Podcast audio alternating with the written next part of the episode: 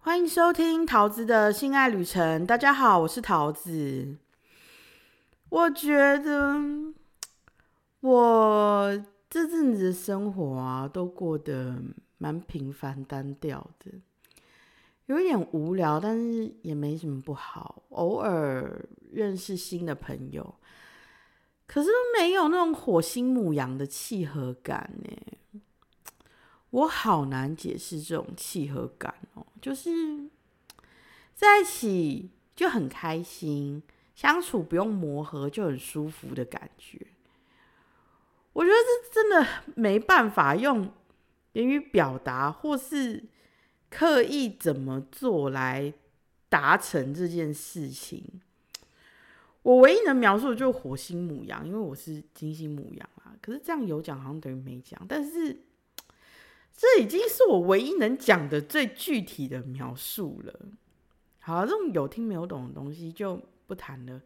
有兴趣了解的话，去听唐老师的 podcast《唐阳鸡酒屋》。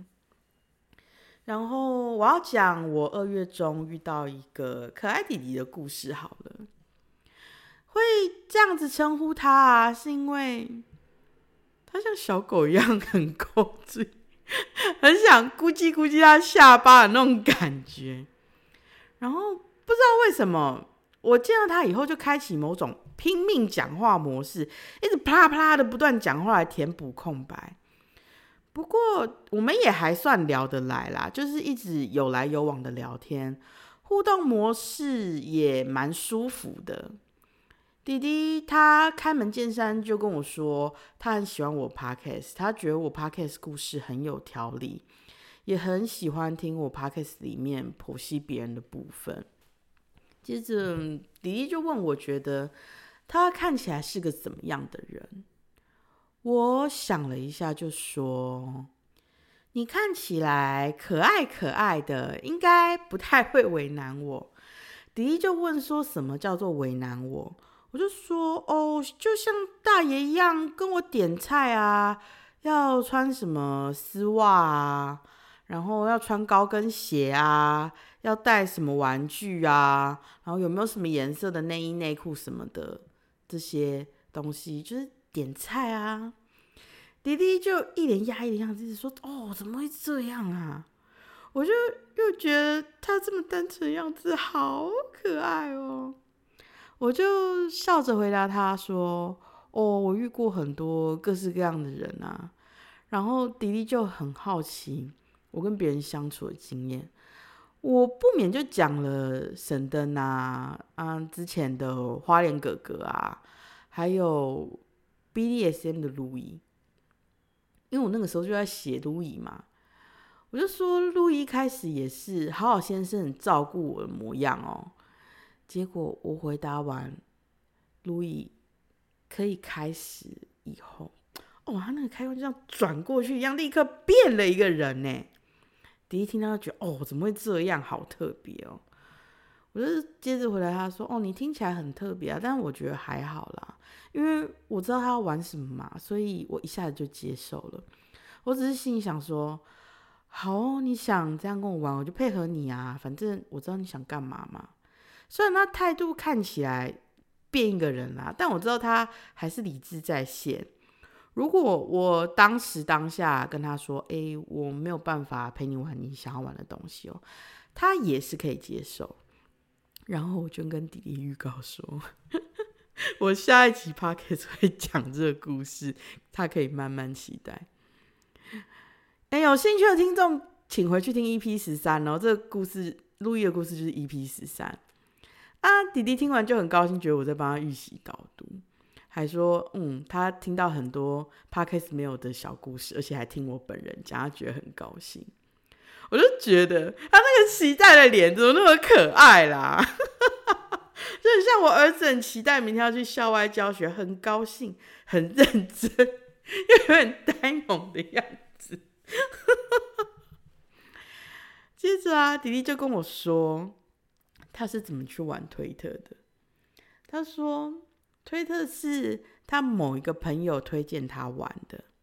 他朋友跟他说，他可以用推特交一些新的朋友。他觉得想认识新朋友就来推特看看。弟弟说，他本来心里抱持的期待是看到一些健康的交友活动，就是一般世俗价值观里面比较普通的联谊，但是他完全没有想到，他看到很多他想都没有想过，非常特别，可是又特别的很有趣的的很多东西。就很色的东西啦，他是没有这样讲，但我听得懂啦。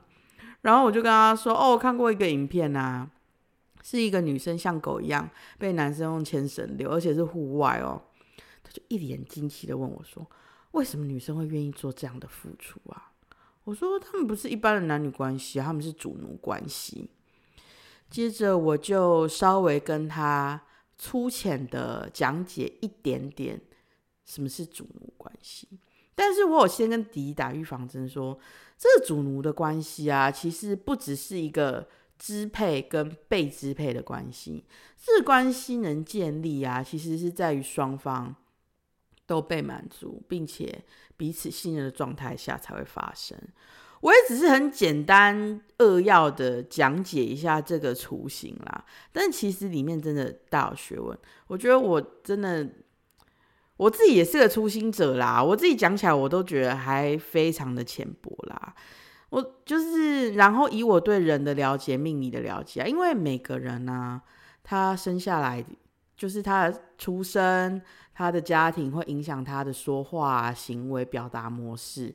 因为每个人就是他的行为表达模式都不一样啊，要两个人要怎么样刚刚好的，都互相觉得舒服，都可以这样配起来。这真的没有像讲的这样配起来三个字这么简单，所以 我又我又举了神灯做例子，我我真的很难不提到神灯。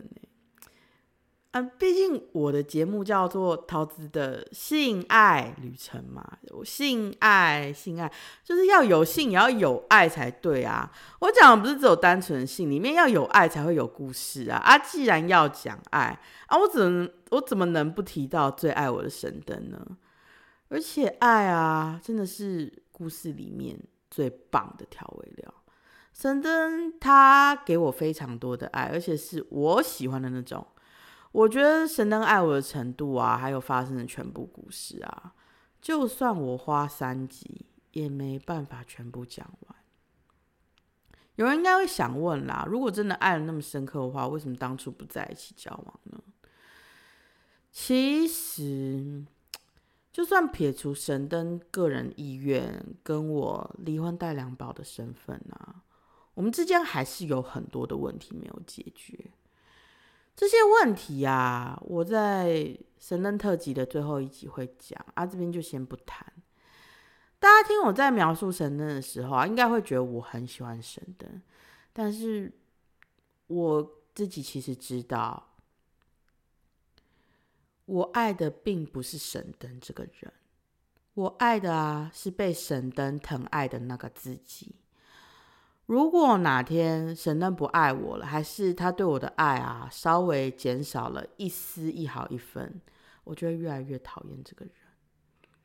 也就是说，照这个逻辑来推断，我唯一爱的人啊，始终还是我自己而已。而且我自己爱我自己不够，我要对方也是绝对的爱我才可以。嗯。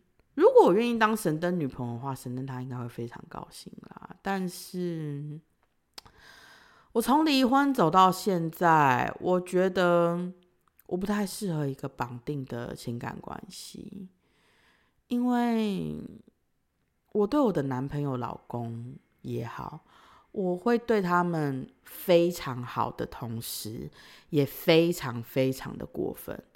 我对这个人有多好，我就会对这个人有多过分。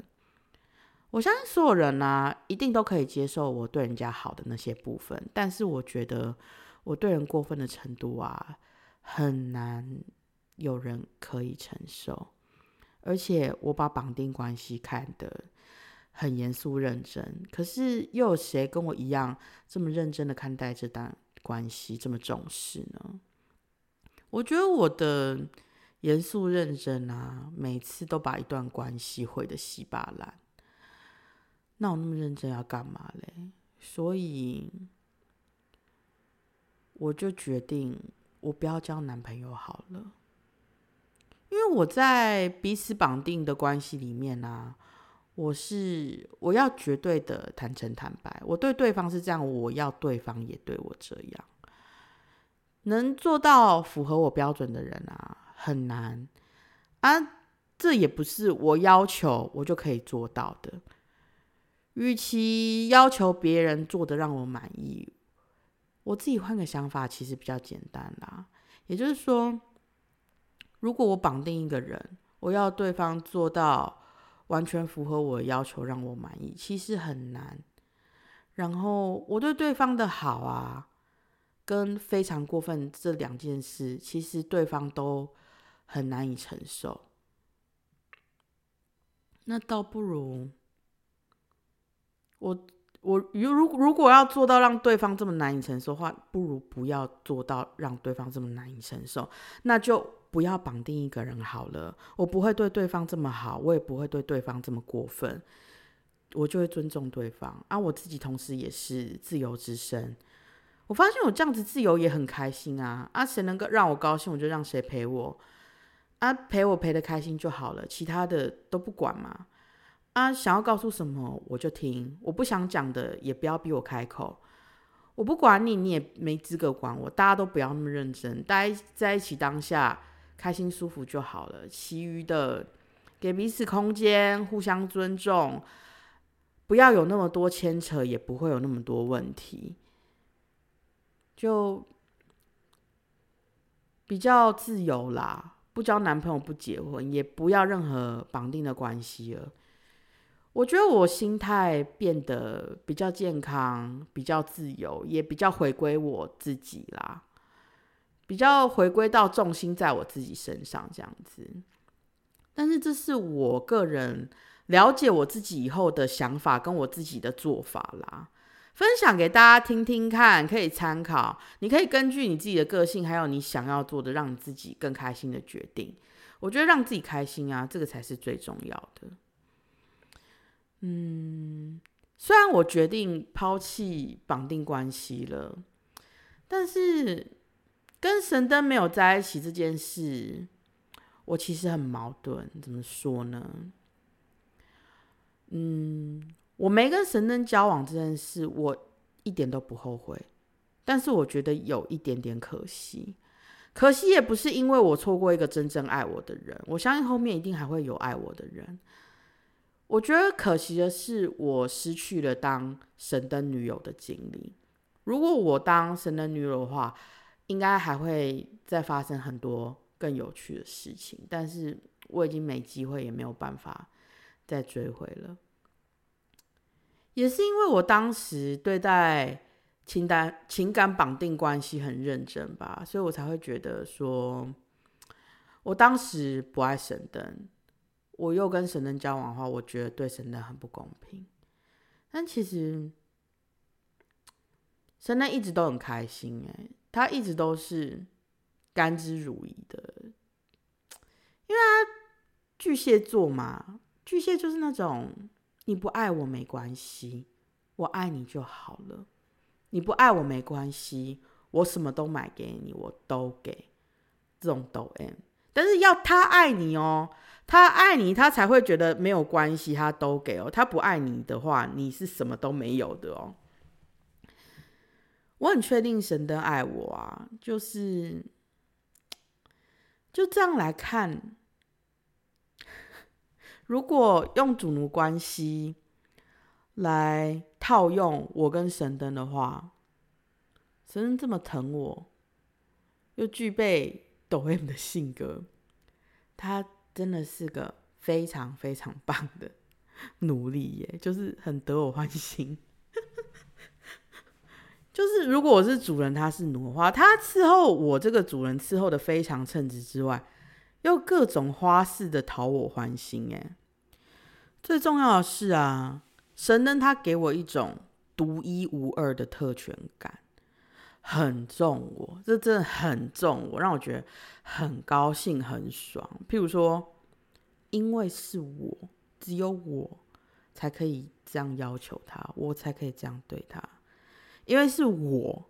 他才会认真找好吃的早餐厅讨我高兴，因为要跟我出去玩，他才会请特休，因为要来找我吃饭，所以开半个小时来找我，载我去吃饭，吃完送我回家，再开半个小时回去公司也没有关系。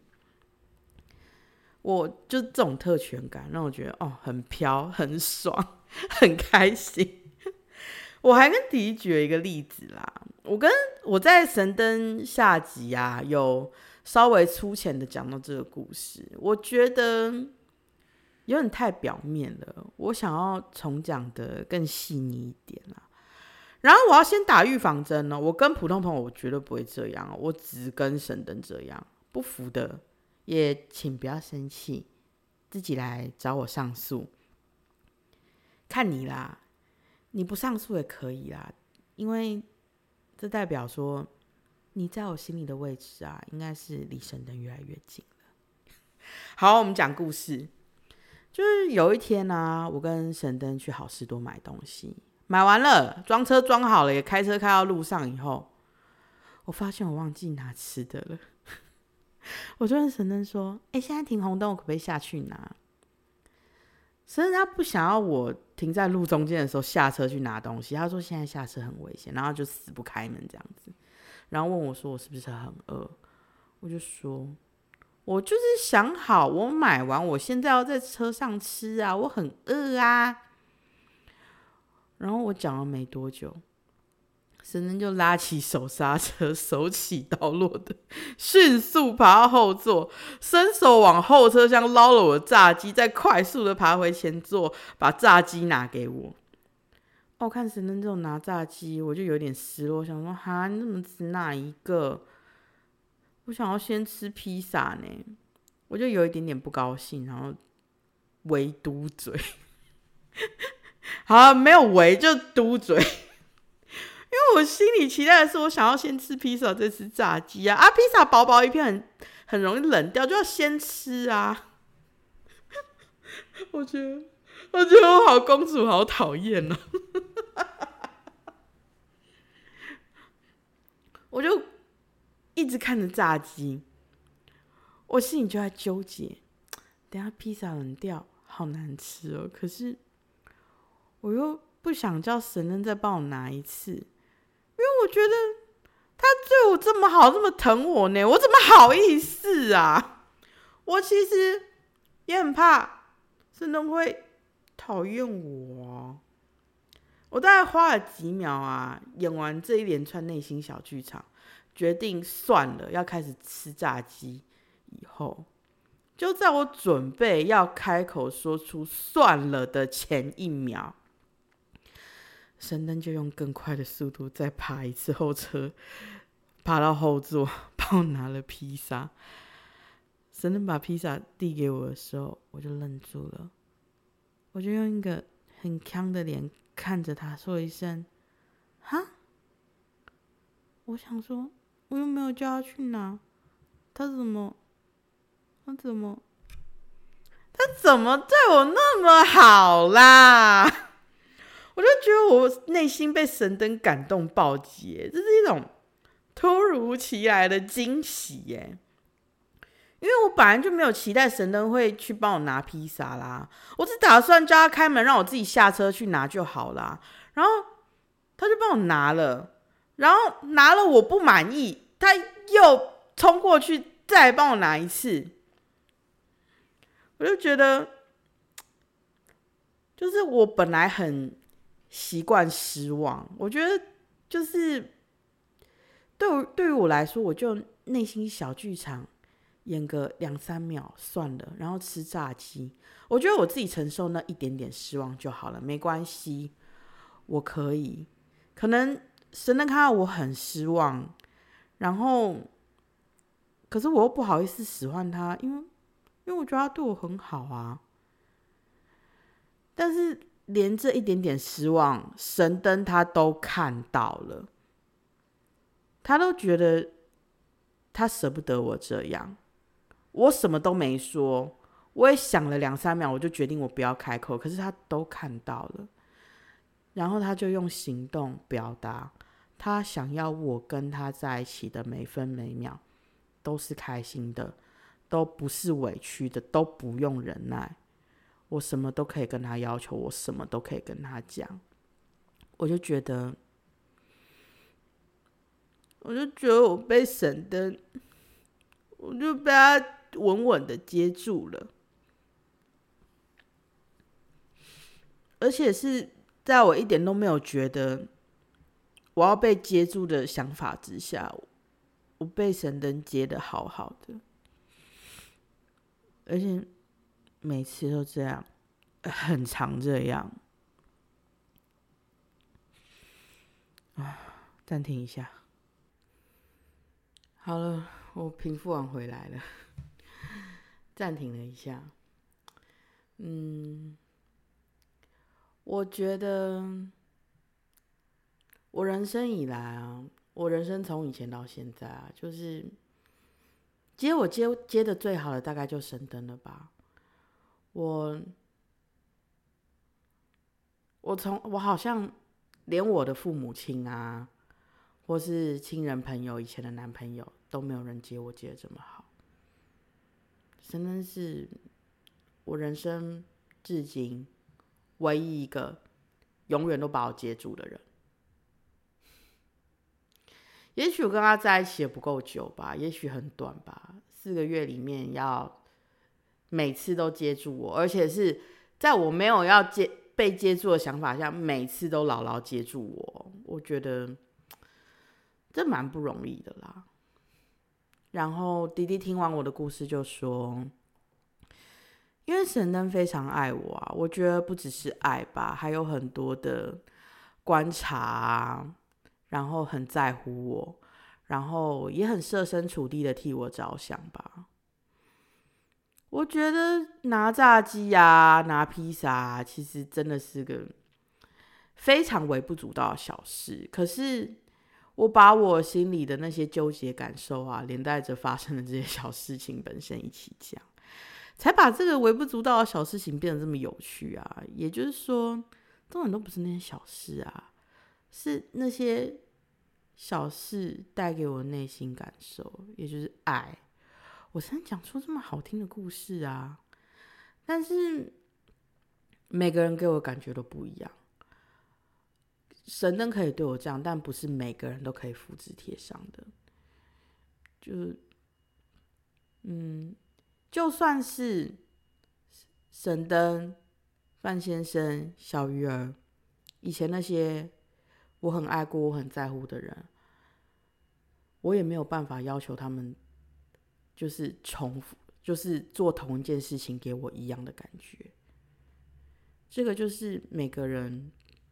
可贵的地方啦，嗯，然后弟弟就说，他很想知道我对他的想法是什么。那时候我们做完了，我刚好在被弟弟洗澡，就是弟弟帮我洗澡啦。我就跟弟弟说，被你洗澡很舒服哎。弟弟就很惊讶的说，他第一次听到有人这样子讲。我就说。你用手触摸我身体啊，有一种温柔的感觉，我觉得很舒服，而且我很喜欢你轻轻的揉捏我手掌、手指的关节啊，让我觉得很放松，有一种被照顾的感觉吧。整体来说，迪迪是个单纯可爱的大男孩啦，跟他相处很放松、很愉快，嗯。鸡鸡不错用啦，